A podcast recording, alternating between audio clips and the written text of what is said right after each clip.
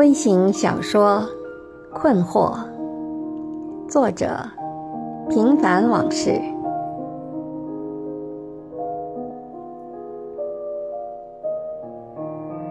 能随时见到父母，教 N 个研究生班的学生一学期的课，行走在校园里，许多人都争先恐后的和他热情的打招呼。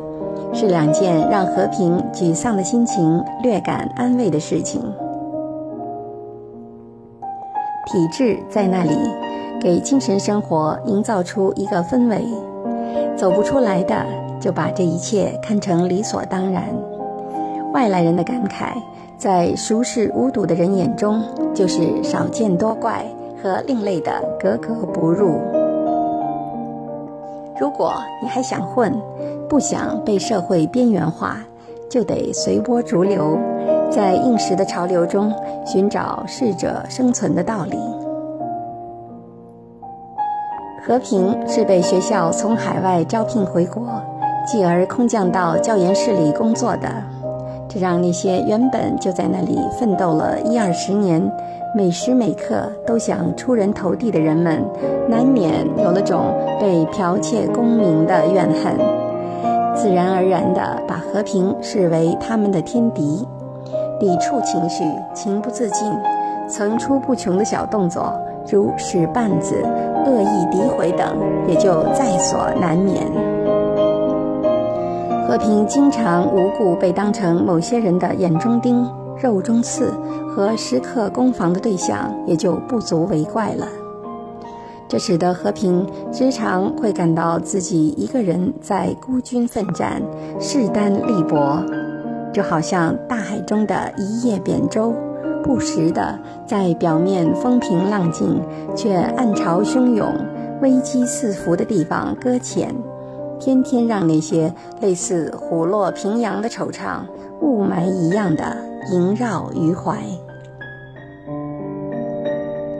轻信是原因之一，那些笑里藏刀、口腹蜜饯、奴颜卑膝的表象背后，往往是刀光剑影、明枪暗箭。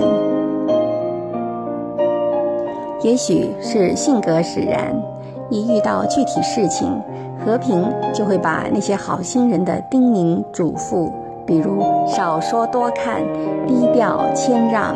明哲保身、是非糊涂等忘得一干二净，而把自己明晃晃的暴露在那些总有冷战思维的人们面前，吃尽苦头。不可否认的是，其中也有真情实意，只是和平已经分不出好坏了。这真真假假，除非有孙大圣的火眼金睛，否则只能雾里看花，是非难辨。知识分子是最复杂的群体，整人也最有心得和技巧。知识用得好是正能量，反之就是毁灭文明的利器。特别是当了官儿。有良心泯灭的个别人，更是些诡诈难缠、没有底线、道德沦丧的狠角色。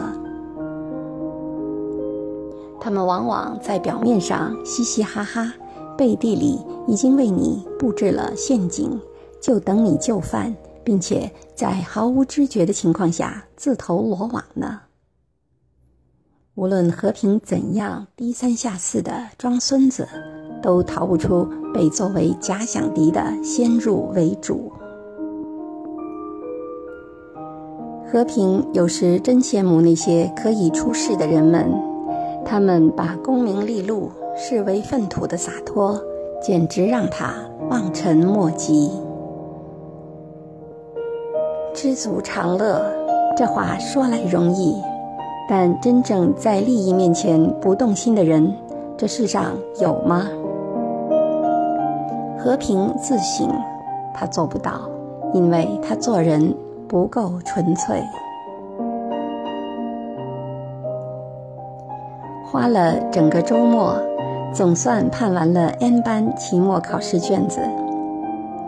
傍晚，当和平走出教学楼时，大地已被皑皑白雪覆盖得严严实实了。和平长吁了一口气，这是他十多年来第一次在国内遭遇暴风雪天气。明天又要冷了。